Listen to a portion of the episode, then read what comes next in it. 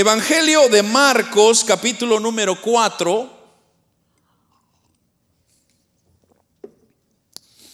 Gloria a Dios. Puede decir un fuerte amén, hermanos, cuando lo tenga listo.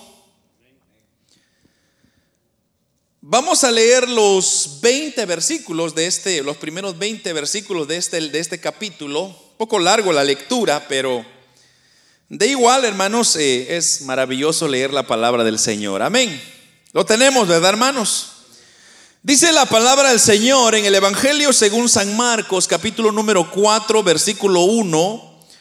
Otra vez comenzó Jesús a enseñar junto al mar y se reunió alrededor de él mucha gente, tanto que entrando en una barca se sentó en ella, en el mar, y toda la gente estaba en tierra junto al mar.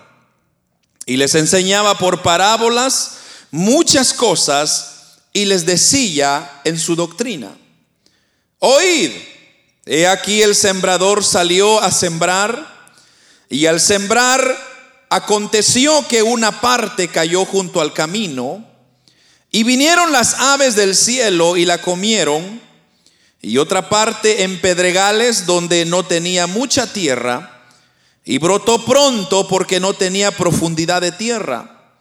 Pero salió el sol y se quemó y porque no tenía raíz se secó. Otra parte cayó entre espinos y los espinos crecieron y la ahogaron y no dio fruto. Pero otra parte cayó en buena tierra y dio fruto.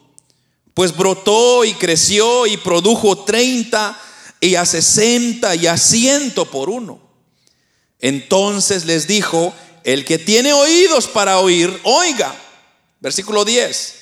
Cuando estuvo solo, los que estaban cerca de él con los doce, le preguntaron sobre la parábola.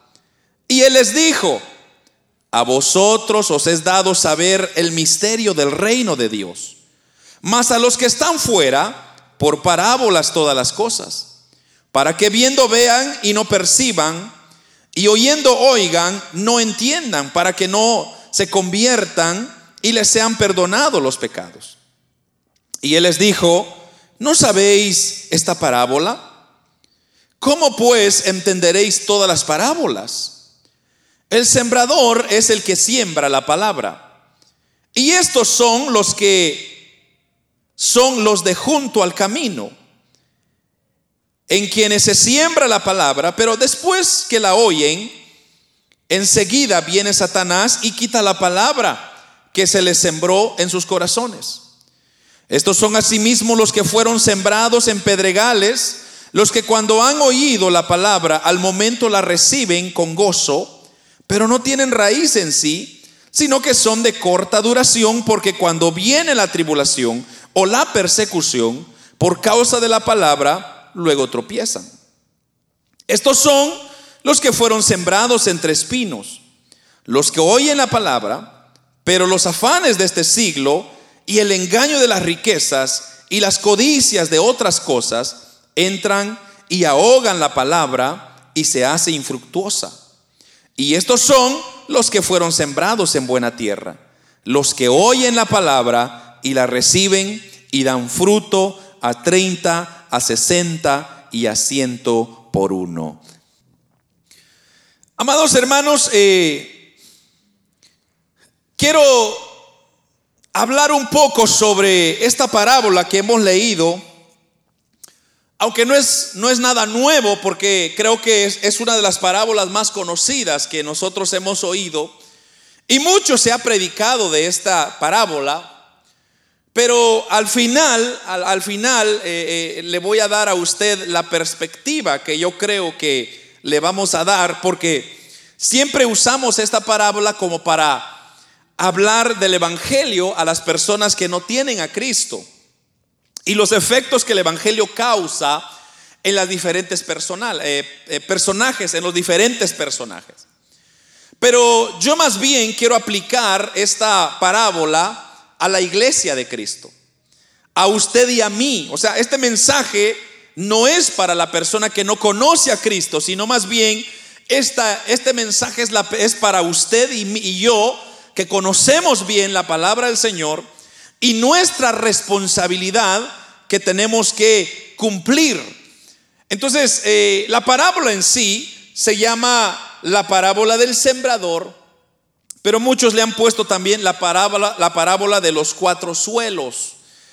Que cuando Jesús proclamó, hermanos, el evangelio del reino, no siempre encontró una audiencia que fuera receptiva a su mensaje. Algunas personas escucharon el Evangelio con eh, el propósito de acusarlo. Por ejemplo, habían personas que se reunían dentro del grupo y comenzaban a escrutinar las palabras que Jesús decía para ver si encontraban algún error. Jesús, por tanto, enseñó comenzó a enseñar entonces en parábolas. Y eso era una, cada rabino que existía allá en Israel en ese tiempo, una de las formas más comunes de enseñar era a través de parábolas. Ahora, en privado vemos nosotros que el Señor toma el tiempo para explicarle a sus discípulos, note lo que estoy diciendo, a sus discípulos el significado de la parábola. El Señor le explica a sus discípulos. A toda la gente en general les hablaba en parábolas. Y, hablarle en parábolas no es nada más que, que contar el Evangelio a través de historias, de, de cosas o eventos que la gente conocía, que la gente se familiarizaba. Entonces era más fácil explicar una, una situación enseñando como un ejemplo. Por ejemplo, a veces nosotros los predicadores usamos ejemplos o experiencias propias como para decir o explicar o aclarar algo que aconteció en nuestras vidas. Entonces, la razón principal por la cual el Señor hablaba en parábolas era porque mucha gente eh, dice el Señor que eran duros de oír, o sea, no querían escuchar la verdad. Y eso lo vemos hasta hoy en día, que hoy en día hay personas que aún no quieren escuchar la verdad, porque creemos más fácil, le creemos más, más rápido a las noticias, a lo que dicen en los noticieros, en la televisión, en el internet. La gente cree más fácil la mentira que la verdad. Por ejemplo, hay personas que, creen todo lo que está en el Facebook y en el YouTube y, en todas las plataformas que, que existen. Nos es más fácil creer eso que creer las verdades de Jesucristo. Entonces, es por eso que el Señor entonces nos habla o, le habló a aquel pueblo a través de parábolas. Y como dije, las parábolas, hermanos, son más ilustraciones que, nos, nos presentan un mensaje, que nos comunica una verdad, pero que es a través de símbolos. Y eso usted, por ejemplo, usted lo va a encontrar en Apocalipsis. Por ejemplo, todo el libro de Apocalipsis, del capítulo 4 en adelante, casi todo es puro simbolismo. Entonces, para entender qué, qué es lo que se nos está diciendo, hay que interpretar todos estos símbolos para poder entender el mensaje de Dios. Entonces, esto de, de parábolas no es nada nuevo, no es nada diferente, pero de igual tenemos grandes enseñanzas a través de ello. Ahora, la parábola, hermanos, de los cuatro suelos, nos está ilustrando de que hay diferentes terrenos, ¿verdad? Porque esa es la idea de la parábola del sembrador es que hay diferentes tierras o suelos o terrenos donde, hermanos, una semilla puede impactar o puede morirse o puede ahogarse o puede, tener un efecto bastante diferente, dependiendo dónde cae. Entonces ese es el propósito principal de esta parábola que el Señor contó. Ahora, vamos, voy a, explicar rápido, como dije, eh, el significado de las cuatro, pero no es tanto en sí eso donde yo me quiero concentrar, sino cuál es el mensaje que Dios tiene para nosotros como discípulos. Pero voy a explicar para que también no, no quiero saltarme este proceso. Y el primer suelo que nosotros encontramos es junto al camino. Eso lo, vemos en el versículo ahí. Eh, déjeme ver en dónde está el versículo, versículo 4, si no me equivoco. Versículo 3 dice, oíd, he aquí el sembrador salió a sembrar, y al sembrar aconteció que una parte cayó junto al camino, ahí está. Entonces, eso fue la primera parte. Entonces, nótese usted, está, nos está ilustrando de que salió un sembrador. Entonces, la pregunta es, ¿quién no conoce que es un sembrador? Entonces, el sembrador eh, en el antiguo tiempo era aquella persona que salía con las semillas y él comenzaba a regar la semilla, a regar la semilla. Entonces, esa semilla, parte de esa semilla, dice acá, cayó junto al camino. Ahora, vamos a, a tomar una perspectiva diferente. Vamos a ver lo que explicó Jesús y cómo se aplica para el día de hoy. Entonces, los que tienen la semilla quitada de sus corazones, hermanos, o, más bien, eh, dicho de otra manera, esta semilla que cayó junto al camino, es aquella semilla que, que Satanás, como dijo Cristo, los quita, o sea, remueve la semilla. Y, y, de hecho, mire, si usted se va conmigo en Mateo, porque Mateo también da esta misma parábola, y, Mateo lo explica de esta manera, Mateo 13, 19. Mire lo que dice Mateo 13, 19. Cuando alguno oye la palabra del reino, dice, y no la entiende, viene el malo y arrebata lo que fue sembrado en su corazón. Y este es el que fue sembrado junto al camino. Lo voy a leer otra vez porque mire, está interesante lo que dice. Versículo 19. Cuando alguno oye la palabra del reino, y no la entiende. Entonces viene el malo y arrebata lo que fue sembrado en su corazón. Este es el que fue sembrado junto al camino. Entonces, nótese usted, está explicando que aquella semilla que cayó en el camino son aquellas personas que están oyendo la palabra, pero no la entienden. Entonces la pregunta es, ¿por qué no la entienden? Porque la condición en que se encuentran es que dice la Biblia que están cegados. Estamos, cuando usted no tiene a Cristo en su corazón, usted tiene una, una manta, un obstáculo en su vista espiritual que usted no puede ver. Entonces usted puede tener la verdad frente a usted y no la puede distinguir. ¿Se recuerda a los fariseos? Por ejemplo, los fariseos, hermanos, tuvieron el gran privilegio de tener a Cristo, al Hijo de Dios, enfrente de sus narices. Pero no lo reconocieron. No lo entendieron. ¿Por qué? ¿Por qué no lo aceptaron? Porque estaban cegados por el pecado por Satanás, quien se había encargado, amados hermanos, de quitarles o de estropearles que esa semilla no produjera fruto, no tuviera fruto. Entonces, mientras que Satanás contribuye a su ceguera, nosotros tenemos que entender de que entonces el corazón del hombre se está haciendo más fuerte. Mateo 13, 15. Y eso es lo que dice, miren, Mateo 13, 15. Porque el corazón de este pueblo se ha engrosado y con los oídos oyen pesadamente y han cerrado sus ojos para que no vean con los ojos, oigan con los oídos y el corazón entiendan y se conviertan y yo los sane. Entonces, note, está el Señor explicando, la razón de la ceguera es porque su corazón se ha engrosado. ¿Se ha engrosado de qué? Del pecado. El, el, mundo en que estamos ha venido, hermanos, a engrosarnos, a engrosarnos, a encegarnos, a encegarnos de tal manera que podemos tener la verdad enfrente y no la podemos ver.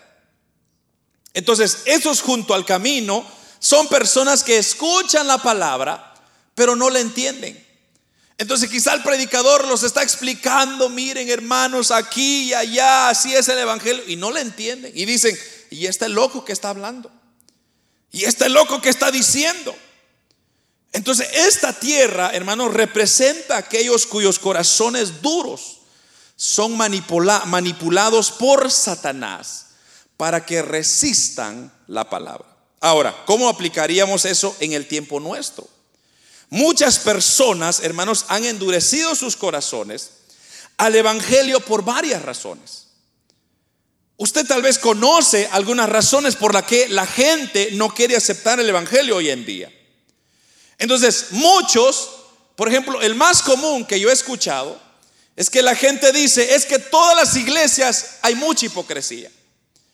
En muchas iglesias me han lastimado. En muchas iglesias solo quieren robarle el dinero a uno. ¿Verdad que ha escuchado usted? Yo he escuchado mucho eso. Y quizá pueda ser cierto. Y quizá es real lo que están diciendo. Pero cuando usted comienza a, ver todos estos impedimentos, hermanos, es porque algo mal está en usted primero. Ahora, sabemos nosotros que sí, hay, hay razones y son razones válidas. Y puede ser que sí hay personas que sean hipócritas, quizás sí hay personas que son malas, hay personas que tienen una doble intención y, y puede ser cierto. Pero la palabra de Dios me dice a mí que mi mirada no tiene que estar en lo que el hombre está haciendo, sino en Dios, en el blanco perfecto que es Cristo. Pero, ¿por qué nos fijamos muchas veces en eso? Porque algunos de nosotros, hermanos, el, enemigo nos ha venido robando la semilla y estamos quedando eh, en, tinieblas, nos estamos quedando en tinieblas. Y entonces nos hemos, permitido que Satanás mismo mine nuestro corazón. Ahora, la realidad de las cosas es esta. De que si hay muchas personas que no están haciendo las cosas adecuadamente, entonces mi responsabilidad, escuche bien, mi responsabilidad es demostrar cómo se debe de vivir el Evangelio. No eh, llegar a ser igual o peor, sino más bien mi responsabilidad como creyente, como hijo de Dios, es demostrar entonces cómo debería ser el Evangelio. Si hay personas hipócritas, yo voy a pretender y voy a no pretender, yo voy a procurar no ser hipócrita. Si hay cristianos ladrones, yo voy a procurar ser no ladrón. ¿Me está entendiendo, verdad? Cosa que no debería existir, como le digo, cosa que en la iglesia no debería, creyentes ladrones, eso suena feo, hermano. Eh, si son ladrones es porque no son creyentes. Porque si usted tiene a Cristo, ¿cómo usted va a pretender hacer eso? Pero, repito, muchas veces somos minados, Satanás se aprovecha fácilmente para poder quitarnos la semilla y cegarnos. Y cuando nos ciega, entonces es cuando nosotros llegamos a perder o esa semilla cae sobre espinos. Ahora, pasemos al siguiente suelo. El siguiente suelo está lleno de pedregales, es lo que dice el versículo 16, regresando a Marcos. Marcos 4:16, eh, mire lo que dice. Eh, dice así, estos son asimismo los que fueron sembrados en pedregales, los que cuando han oído la palabra al momento la reciben con gozo. Entonces tenemos esa semilla que cayó junto al camino y luego ahora tenemos la otra semilla que cayó en pedregales. Y eso lo explicó Cristo en el versículo 16, son los que oyen la palabra y al instante reciben el gozo. Mas sin embargo, su raíz no perdura. Es lo que dice el versículo 17, la, parte, la primera parte del versículo 17. Pero no tienen raíz en sí, sino que son corta duración. Porque cuando viene la tribulación o la persecución por causa de la palabra, ¿qué dice? Luego tropiezan. Entonces tropiezan ante la tribulación o la persecución o la tentación. Y esto es algo que usted tiene que tener cuidado, hermanos. Cuando usted tiene a Cristo, procure, procure tener buenas raíces. Yo he predicado mucho en eso. El apóstol Pablo nos dice que cuando nosotros llegamos a Cristo, asegurémonos de tirar buena raíz, buena profundidad de raíz, para que cuando venga la tormenta, venga la lucha, venga la tentación, usted no cae, sino más bien se mantiene firme. Pero ¿qué hacemos nosotros? Muchas veces nosotros nos emocionamos, recibimos con gozo la palabra. Y qué bueno, qué maravilloso es que Dios me habló. Pero ahora, ¿qué hacemos cuando viene la tribulación? Y yo quiero decirles, hermanos, no para asustarlos, pero viene tribulación para la iglesia. La iglesia va a pasar tribulación. Lo ha pasado en tiempos antiguos y lo va a pasar aún en estos tiempos.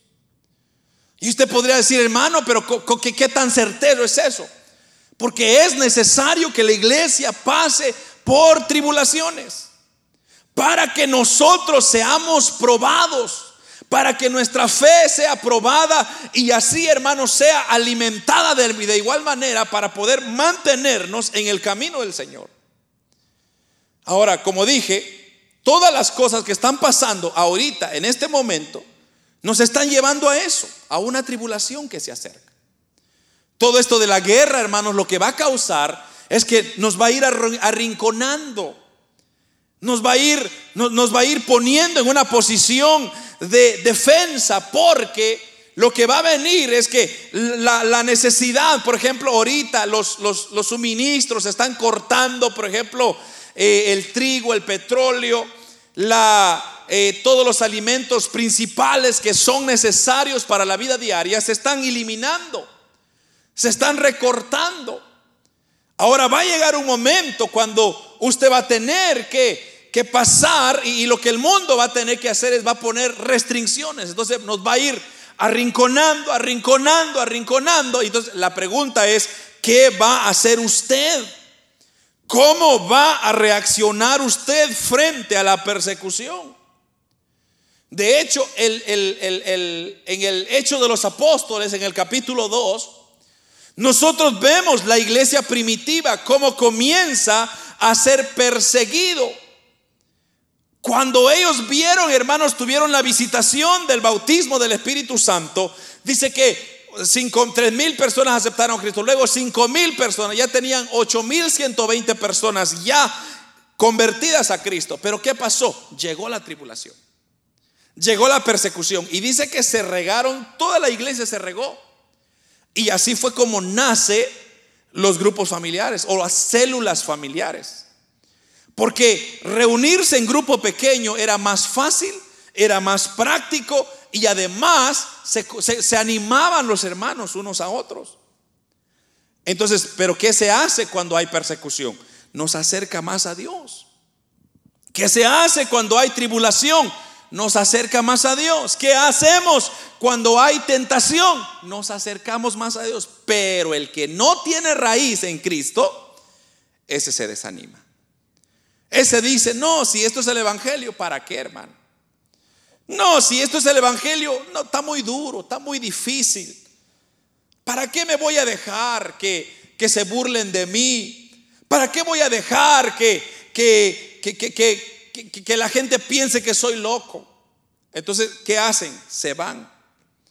Entonces, muchos hoy en día oyen la palabra, la reciben con alegría son rápidos para obedecer el Evangelio. Están entusiasmados y se meten en el fuego del Señor. Qué bueno. Pero su fe muchas veces llega a ser superficial. ¿Por qué? Porque, hermanos, nos emocionamos, entran en, en lo que se le llama el emocionalismo. Mucha gente cae en el emocionalismo. Entonces no están cimentados en la palabra. Y sabe usted que para echar raíz en el Evangelio es agarrarse de la palabra, estudiar la palabra, leer la palabra. Eso nos va a dar raíz. Si usted no lee la palabra, no va, a, no va a echar raíz. Es por demás. Entonces el evangelio que usted va a tener va a ser una pintada, va a ser una, un elemento que, que, que nomás usted piensa que es de gozo, alegría y qué bonito. Pero ¿qué va a hacer cuando llegue la tribulación? ¿Cómo va a reaccionar usted cuando viene la persecución a su vida? O cuando se le presenta una tentación, ¿qué va a hacer? ¿Va a permanecer? ¿Va a tropezar? ¿Qué va a suceder con su vida? Entonces, los cristianos, hermanos, tenemos que asegurarnos de ir echando raíces, raíces, raíces, raíces, profundas en la palabra de Dios. Hablemos del tercer suelo. El tercer suelo, dice la Biblia en el versículo 18, que son aquellos que están llenos de espino. Mire lo que dice el versículo 18. Estos son, dice, los que fueron sembrados entre espinos, los que oyen la palabra. Pero los afanes de este siglo y el engaño de las riquezas y las codicias de otras cosas entran, ahogan la palabra y se hace infructuosa. Entonces, aquí está diciendo, esa semilla que cayó alrededor de los espinos, es aquellos que oyen la palabra, pero que no, no son capaces de producir fruto. O sea, su fruto se ahoga. Y algo muy curioso, y eso usted lo ve en la naturaleza, que cuando hay algo que quiere sobresalir en medio de espinos, ¿sabe qué, qué sucede cuando hay espinos? Los espinos por lo usual crecen en montones. Entonces van, rodean la planta y comienzan a crecer más alto y a quitar las vitaminas del suelo. Entonces la plantita que quedó en medio se va a ir ahogando. ¿Por qué? Porque los espinos están creciendo en su alrededor y lo van sofocando. Véalo, ya va a ver. Entonces, muchas plantas que crecen rodeado de espinos son bien difíciles que crezcan, que crezcan. Son bien difíciles que produzcan fruto. ¿Por qué? Porque como el, bloquean el sol, bloquean la lluvia, los ahogan, le quitan las vitaminas, entonces así se va acabando la planta. Entonces, estos que oyen la palabra, dice este versículo 18, son aquellas personas que Hermanos, quieren crecer en medio de influencias o personas que no creen en Cristo, personas que se piensan y le dicen, no, mire qué está haciendo usted ahí en la iglesia, hágase rico, hombre, trabaje los siete días de la semana, mire el dineral que usted se va a hacer. ¿Qué anda metido ahí gastando su tiempo? Ven, entonces esos espinos comienzan a levantarse. Y usted comienza después a creer y a decir, ah, tiene razón, ¿verdad? Y, son listos, hermanos, son astutos, porque los espinos lo que comienzan a decirle es, mira, si, si, si tú trabajas más, vas a salir de, de, deudas. Mira, vas a tener un mejor carro. Mira, vas a tener una casa más grande. Mira, vas a ser más respetado. Mira, las mujeres te van a chulear más. O mira, los hombres te van a chulear más. Y comienza a llenarnos. Entonces nos está quitando la vitamina. Nos está quitando la vitamina. Y ya después usted llega a creerlo. Y usted dice, ah, es cierto. Entonces voy a procurar a trabajar los siete días. O si hay ocho días, yo también las trabajo. Pero ¿qué está haciendo ahí? Está consumiendo su cuerpo. ¿Sabe qué dice la Biblia? La Biblia dice que seis días hemos de trabajar y un séptimo descansar. ¿Sabe por qué Dios dejó eso en medio de los diez mandamientos? Y sabe que lo dejó junto o casi cerca donde no matarás. Entonces, ¿por qué dejó Dios el reposo, el día del reposo como un descanso? Porque Dios diseñó el cuerpo. Y Dios sabe que el cuerpo que usted y yo tenemos es sagrado, hermano. Es una creación perfecta de Dios. ¿Sabe por qué nosotros andamos enfermos toda la vida? Porque no, nuestro cuerpo no descansa. Porque nuestro cuerpo no se alimenta apropiadamente tal como el diseñador lo hizo. ¿Alguna vez, alguna vez le ha querido usted echar agua al tanque de gasolina? ¿Sabe qué pasa si usted le echa agua al tanque de gasolina? ¿Qué cree usted que va a pasar?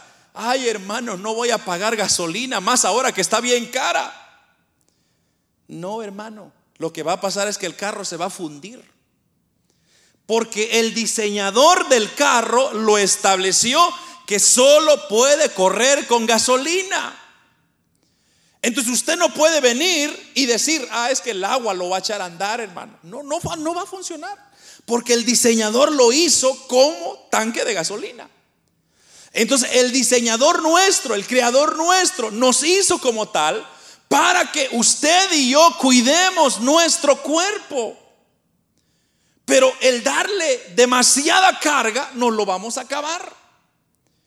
Y después, cuando andamos en dolores, no vaya a venir delante de Dios y decir, Dios, ¿por qué me duele la espalda? Dios, ¿por qué esto? Dios, porque su culpa le va a decir Dios.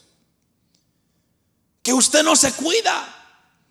Usted no toma las precauciones, las medidas que debe de tomar.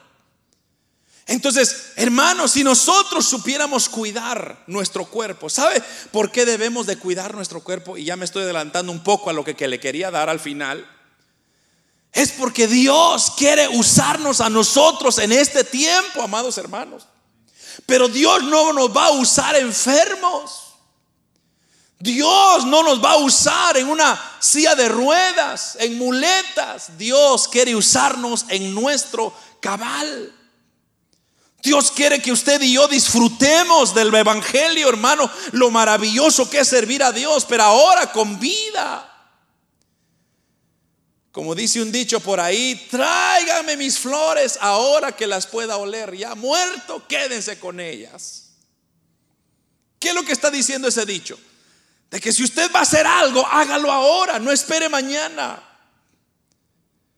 Si usted va a querer hacer algo, hágalo, pero hágalo en el amor del Señor, en el nombre del Señor, hermano, respetando los patrones que Dios ha establecido. Entonces, cuando usted no respeta y usted, usted según usted, trabajar siete días, uh, suave hermano, suave, espérese. Porque cuando llegue a sus 50, 60 años, le va a ir pasando el, billete, el bill. Y ahí solo van a ser dolores. Y así le vamos a poner, ahí viene la hermana Dolores. El hermano Dolores ya, ya llegó. Porque solo es, ay, ay, ay, ay, hermano. ¿Pero por qué? Porque no nos cuidamos. Yo les conté la otra vez, yo les decía que estaban haciendo estudios científicos, que la generación nuestra será difícil que llegue a sus 65 años, a sus 50 hermanos. Ya a los 40 ya tenemos unos grandes dolores que yo digo a los 60 va a ser un martirio vivir, hermano. ¿Pero por qué? Porque no nos cuidamos. Entonces, regresando a esto, estos que, que, cayeron en espinos comienzan a ahogar, a ahogar, a ahogar y luego les quita la vitamina, les quita todo y les comienza a engañar. Entonces les comienza los espinos a, la planta, les comienzan a decir, no hombre, busca las riquezas, va a estar bien. Es lo que dice el versículo 18. Dice, 19, eh, pero los afanes de este siglo, dice, y el engaño de las riquezas y las codicias de otras cosas entran, ahogan la palabra y se hace infructuosa. Entonces, ¿sabe lo que el mundo dice? Y, el mundo es muy tremendo en esto, hermano. Le dice, no hombre, mira, tu vecino sacó un, un BMW, ahora tú sáquete un Mercedes. Yo conozco personas así, hermano, no les miento. Vecinos que se están peleando porque el vecino se sacó un Mercedes, el otro se sacó un BMW. Ay, que ahora el vecino coloreó un color diferente a su casa, ahora el otro también está coloreando. Yo digo, pero ¿qué, chiste tiene? ¿Qué se gasta con eso? ¿Qué se saca con eso? Pero esas son las influencias. Ahora, mire, eh, mire lo que dice Lucas. Le voy a leer esta porción de Lucas. Lucas capítulo 8, versículo 14, Lucas 8, 14. Mire lo que dice este versículo, está, precioso este versículo. Lucas 8, 14 dice, la que cayó entre espinos, estos son los que oyen, dice. Pero mire, pero yéndose son ahogados. ¿Por qué? Por los afanes, por las riquezas, por los placeres de la vida y no lleven fruto. Entonces, este, este Lucas agrega placeres de la vida. Mucha gente piensa que el, tener placeres va, a estar bien, va a estar cómodo. Pero no, lo que está sucediendo es que esos placeres ahogan la semilla. Entonces muchos cristianos nunca maduran. Porque usted puede asistir a la iglesia, puede participar inclusive en servicios, puede tener algún privilegio, pero espiritualmente están siendo niños, como dice Corintios. Que, el apóstol Pablo estaba muy molesto con los corintios. Es que los corintios, hermanos, habían llegado a un punto, era una iglesia muy bonita. La iglesia en Corintios era una, iglesia muy bonita, pero había un problema. Y es que todo mundo, hermanos, se creía que era algo. Todo mundo se creía que era algo. Entonces, eh, viene el apóstol Pablo y dice, óigame, ustedes son más niños que otra cosa. Son más carnales. ¿Por qué? Porque ya ustedes deberían de estar comiendo carne, comida sólida, no que yo les tengo que dar leche todavía. O sea, esas personas que todavía están ahí, hermanos, no, ya, ya hay que crecer, hermanos, ya hay que ir madurando, ya hay que ir comiendo comida sólida, porque un bebé no se queda bebé para toda la vida. Hay creyentes que son niños todavía, que no han crecido. Su crecimiento espiritual ha sido limitado, ha sido inhibido, hermano. Entonces las preocupaciones, las ansiedades nos distraen la mente. Todas estas son cosas que nos van robando. Las riquezas, por ejemplo, nos hacen engañar, nos hacen creer que somos autosuficientes. Los placeres, por ejemplo, nos desvían la mente de las cosas espirituales que debería ser. Entonces, usted y yo, que somos cristianos, que somos hijos de Dios, tendríamos que estar llenándonos más para poder eliminar las espinas que nos rodean. Si usted no crece en la vida espiritual, las espinas van a crecer más y lo van a ahogar. Pero ahí es donde usted tiene que ir creciendo, usted tiene que ir creciendo. Entonces, ¿cómo voy a crecer? Por ejemplo, algo tan sencillo. ¿Cuántos versículos de la Biblia se memorizó usted esta semana? Vamos a pasar uno por uno. Le voy a dar el micrófono uno por uno y usted me va a citar por lo menos un versículo que usted se memorizó esta mañana. O esta semana, perdón. ¿Cómo fuera su reacción? Ah, no, hermano, yo memoricé cinco para la honra y gloria del Señor. Así que pásenme el micrófono que yo ahorita se lo cito. ¿Seremos nosotros de esos? O seremos de aquellos, ay hermano, fíjese que la Biblia la dejé olvidado en el carro y ahí pasó, hermanos, todo el, todo el frío, toda la semana. Y usted sabe el trabajo, el estudio, usted sabe la familia, la mujer y la suegra y los, y los animales, hermano, no me dejaron. Ajá. Y así quiere crecer. Y así quiere usted ser grande en la obra de Dios. No, hermanos, ya es tiempo. No podemos nosotros ir con el ritmo del mundo pretendiendo olvidar la palabra en un carro. Hermanos, su Biblia no debería olvidarse. Para empezar, debería tener una copia de una Biblia. Eso es lo primero. ¿Cuántos tienen su Biblia? ¿Trajeron su Biblia, a ver, hermanos? A ver, levanta su Biblia. A ver, los de en línea, levante su Biblia. Solo porque están en línea no significa que no tienen que tener una Biblia. Eso es lo primero. Si usted no tiene una Biblia, dígame, yo le voy a regalar una. Y una buena Biblia. Pero eso sí, se lo voy a cobrar. Le voy a cobrar pidiéndole a usted que me diga un versículo por lo menos cada semana. Le voy a andar pasando el tab. no, pero, pero por lo menos la Biblia, vaya. Por lo menos no la deje olvidada, no, no la deje, hermano. Muchas gentes tienen así su atril a la entrada a la puerta, la dejan abierta, Salmo 91 y ahí que se queda. No, hermano, la Biblia no es un adorno. La Biblia está diseñada para que yo la medite día y noche. Ya le dije, por lo menos, hermanos, el proverbio del día, léelo todos los días. No vaya a dormirse sin leer el proverbio del día. Ahí siempre hay un consejo para nosotros. Y sabe que está diseñado 31 capítulos para uno cada día. Y no son tan grandes. Entonces, por lo menos eso. Ya si usted quiere un poquito más, lea un capítulo de, otro libro. Si no hay programas que usted puede usar para leer la Biblia todos los días y lo lee en un año toda la Biblia. Y hermano, lo que usted va a leer no le va a ser para otra cosa más que para beneficio suyo. Y usted, hermano, va a ir creciendo como usted no tiene idea. Ahora, si Dios va a usar su vida, Dios desea que usted consuma el elemento correcto, la vitamina correcta. ¿Sabe cuál es la vitamina que usted debe consumir todos los días? ¿Cuál es la vitamina que usted debe consumir todos los días? La vitamina C. Pero no de naranja, sino de Cristo. La vitamina C de Cristo. Cuando usted se alimenta de esa vitamina, hermanos, uh, cada, cada rato que usted va, tomando, se, va a ir fortaleciendo. Y cuando quiera venir el flu, uh, eso se va, se va a ir huyendo, hermano. Entonces, usted no va a ser ahogado. Pero pasemos ahora a la buena tierra, que es la última. Y luego, como le dije, le voy a explicar lo que yo quería compartir con usted.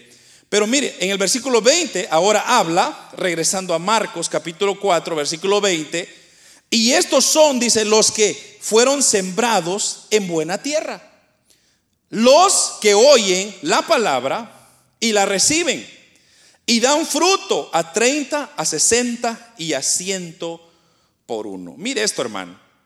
Los que oyen la palabra son aquellos que aceptan o que la aceptan pero que también dan frutos variables. Entonces hay unos que van a producir 100%, otros 30%, otros 60%. Mateo, de hecho, en el capítulo 13, versículo 22, dice, los que entienden, eso es otro, eso es muy, muy interesante porque dice, los que entienden la palabra, aquí dice los que aceptan la palabra. Pero cuando usted entiende lo que la palabra me está hablando, me está diciendo, entonces eso es, eso es muy buena noticia. Porque, hermanos, eh, si usted, mire, leamos Lucas, porque también Lucas me, da, le da otra perspectiva. Es la misma parábola, pero mire, Lucas 10, 8, eh, perdón, 8.15 creo que es. Déjeme verlo, busco 8.15 de Lucas. Sí, ese es. Dice, más la que cayó en buena tierra, o sea, está hablando del mismo. Estos son los que con corazón bueno y recto retienen la palabra oída y dan fruto con perseverancia. Nótese lo que está diciendo. Los que de corazón bueno y recto retienen, retienen. Retener la palabra es entenderla, recibirla, aceptarla, memorizarla. Y dice la palabra que yo oigo, y luego dice, dan fruto, pero con perseverancia. O sea, usted comienza a producir frutos no solamente hoy, no solamente mañana, sino todo el tiempo está produciendo frutos. Esto, hermanos, representa el buen corazón que nosotros tenemos, que Dios nos ha dado. Entonces, como le digo, sabe, eh, eh, regresando al ejemplo del carro, para que un carro pueda moverse, usted tiene que echarle gasolina. Si no hay gasolina, el carro no, no avanza. Si el diseñador dice, no, este usa diésel, pues a ese hay que darle diésel. Si el otro diseñador dice, no, a este solo electricidad es eléctrico, entonces hay que darle electricidad para que corra. Ahora, el cristiano, el diseñador nuestro, nos dice que para que nosotros caminemos, sigamos adelante, marchando, tenemos que alimentarnos, llenarnos de la gasolina que Cristo nos da, del alimento que el Señor nos da. Entonces hay cristianos y, debemos, nosotros debemos de, siempre tener un corazón noble, un corazón bueno, un corazón que nos, pretende, que nos procuremos entender la palabra, leerla pero hay que entenderla, leerla pero hay que entenderla. Porque así es como nosotros vamos a ir caminando, caminando, caminando. Porque el día que usted deje de oír palabra, de leer palabra, entonces se va a ir desinflando y se va a ir quedando tirado quién sabe dónde. Y ahí aprovechará el enemigo y los espinos vendrán y lo ahogarán. Ahora, cuando dice acá en Mateo que reciben y dan fruto al 30, a 60 y al 100 por uno, esto me llama mucha la atención, porque no podemos nosotros compararnos a otros hermanos. Hay hermanos que van a crecer solamente un 30%, pero van a dar fruto.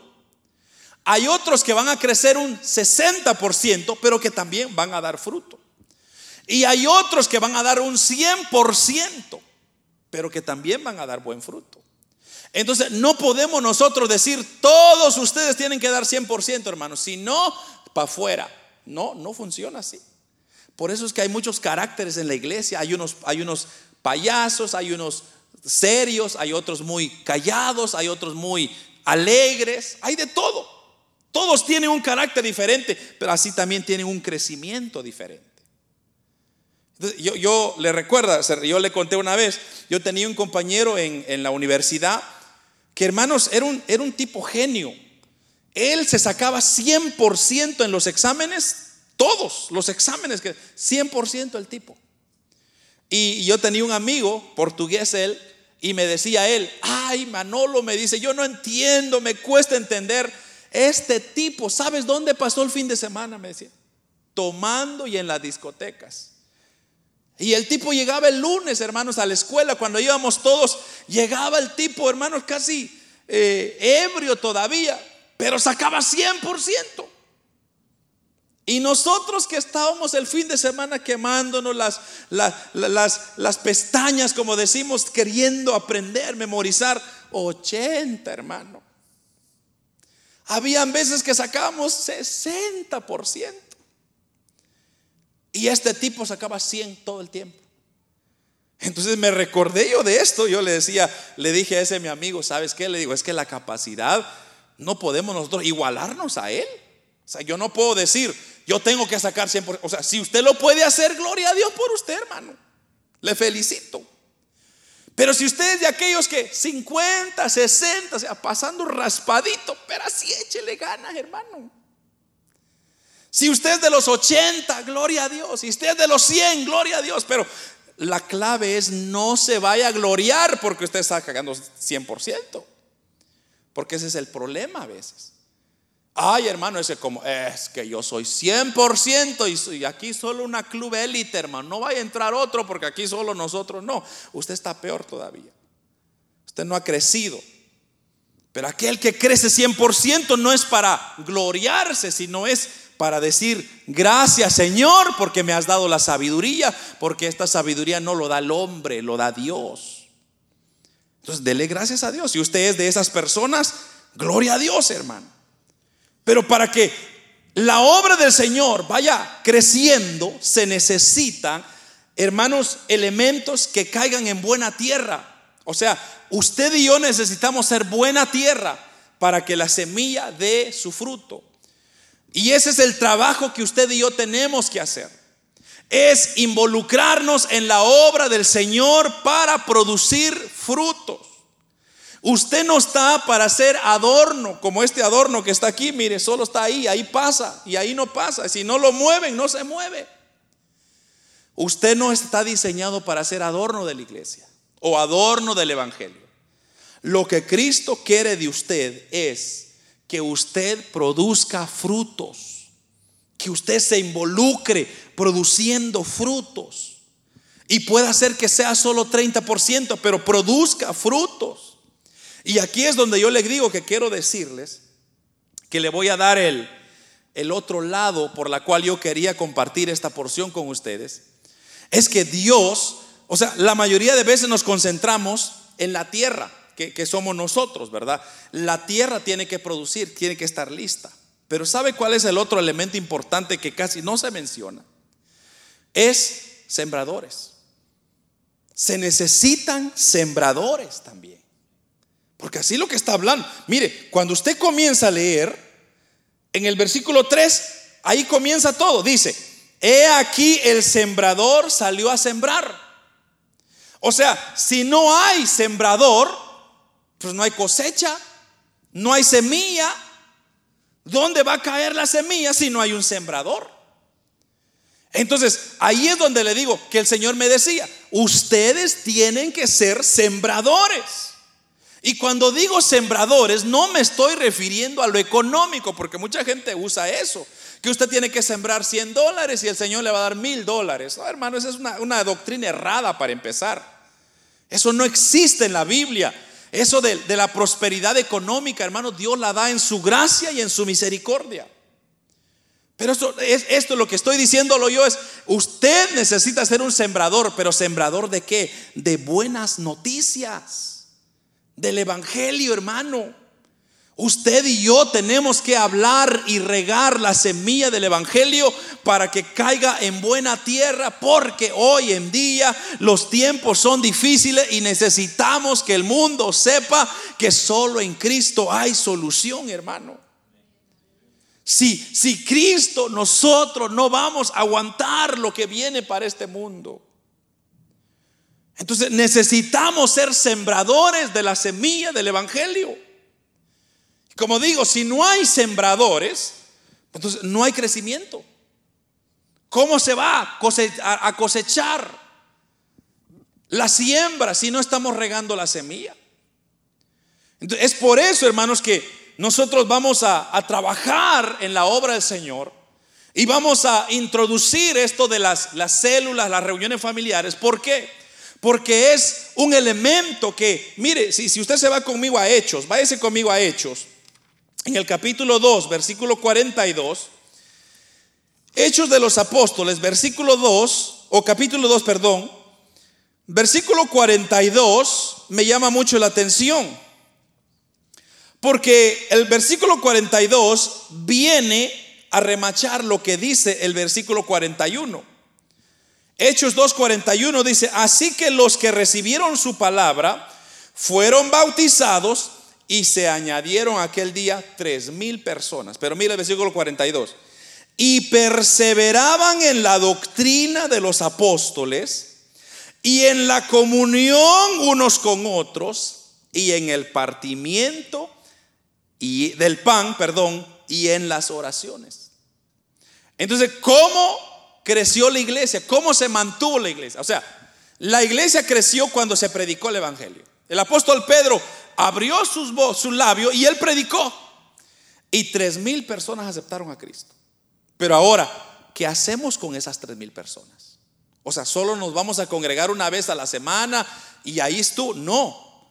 Lo que los apóstoles dijeron es, tenemos que perseverar en la doctrina. O sea, en la doctrina es la palabra. Tenemos que estudiar la palabra. Luego tenemos que tener una comunión los unos con los otros. Porque ahorita somos, todavía estamos una iglesia pequeña. Pero algún día cuando el Señor nos permita crecer, quizá lleguemos a mil personas. Aleluya, no sé cuántos lo creen. Pero si algún día llegásemos a mil personas, imagínense usted, ¿Cuándo vamos a tener oportunidad de saludar a mil personas, hermano? ¿Verdad que va a costar? ¿Cuándo vamos nosotros a conocer a mil personas? Será difícil. Entonces, ¿a, qué tenemos que acudir? Tenemos que acudir a esa comunión en las casas. ¿Por qué? Porque en la casa se comparte la palabra, se comparte la comunión con los hermanos y sobre todo hermanos, se disfruta, como dice acá, el partimiento del pan. Y es que usted y yo necesitamos personas que nos ayuden a salir adelante.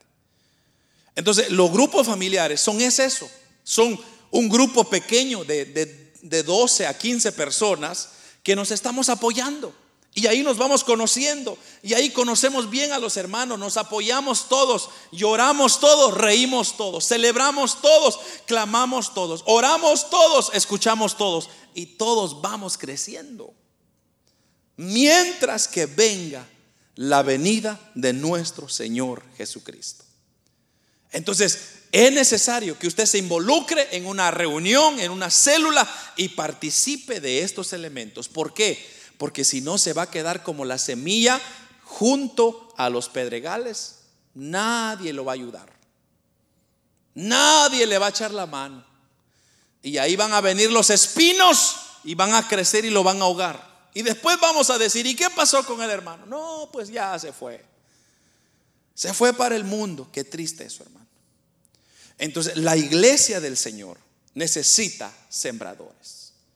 Yo creo que si yo pudiera ponerle el tema, en vez la parábola de los cuatro suelos, yo diría, estamos buscando sembradores o en busca de sembradores sería un tema más adecuado. La pregunta es, ¿quiere usted ser un sembrador? Porque no hay otra. ¿O usted ve otra posición aquí? ¿Verdad que no hay? Somos sembradores. Hay que sembrar, hay que sembrar.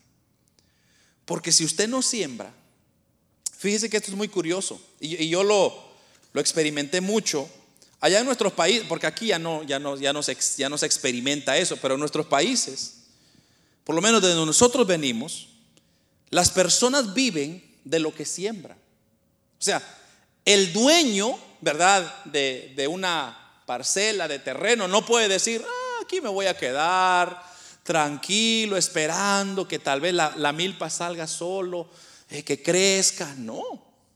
Ellos dicen y, saben muchas veces que todo lo que ellos siembran no se va a cosechar.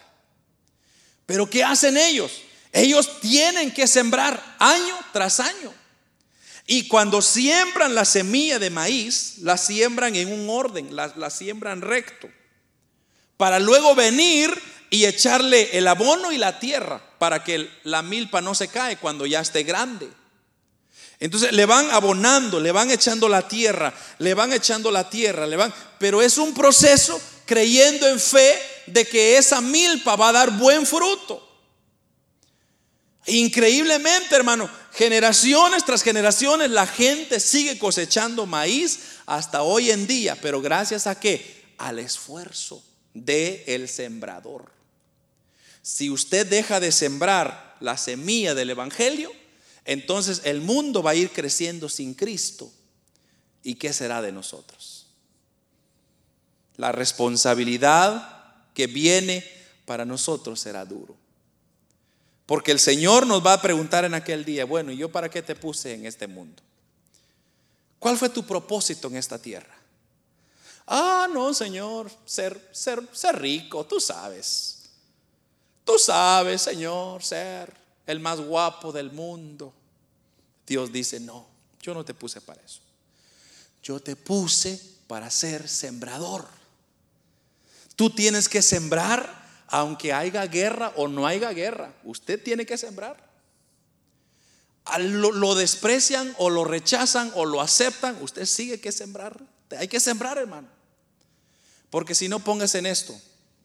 ¿Qué evangelio van a tener nuestros hijos y nuestros nietos y nuestros bisnietos. Si usted y yo no sembramos el Evangelio ahora, ¿en qué posición van a quedar ellos? ¿Usted quiere que ellos crezcan sin Evangelio? ¿Usted quiere que ellos crezcan y tengan una vida de miseria espiritual, de, de fracasos espirituales? Yo creo que no, hermano.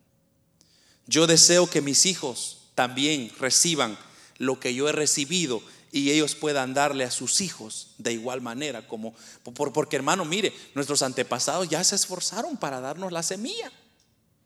¿Por qué nosotros ahora no hacemos el esfuerzo? ¿Por qué nosotros no le ponemos esmero para tirar más semillas? Hermanos, hoy más que nunca tenemos como iglesia, y cuando digo iglesia me refiero a nosotros todos, pero también a la iglesia en general, todo aquel que tiene a Cristo, no es para estar encerrado, es para estar regando la semilla del Evangelio.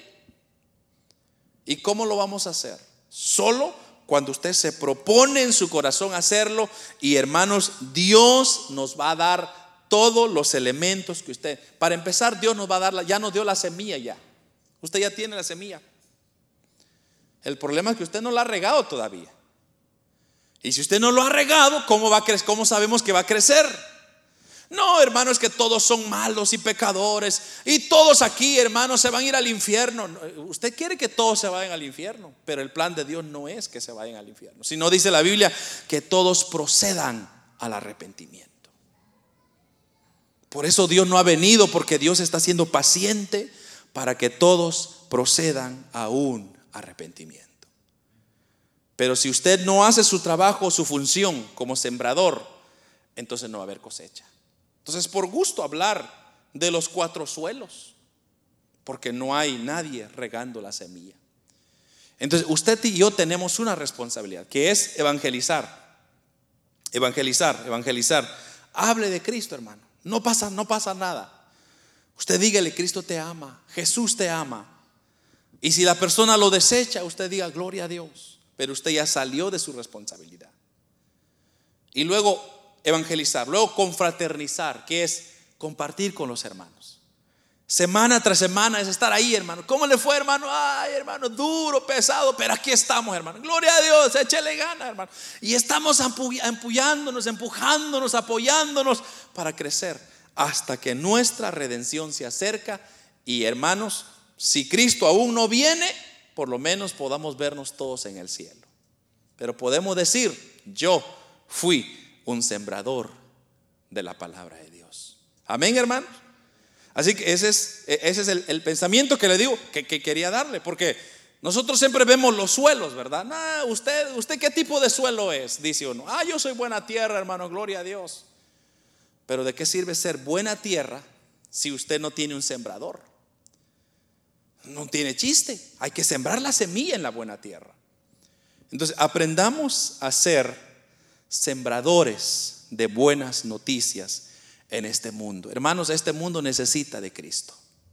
Este mundo está pero perdido, está abandonado, pero Cristo es la esperanza para ello. Y si usted y yo no hablamos de eso, entonces ¿cómo vamos a producir el fruto? Amén.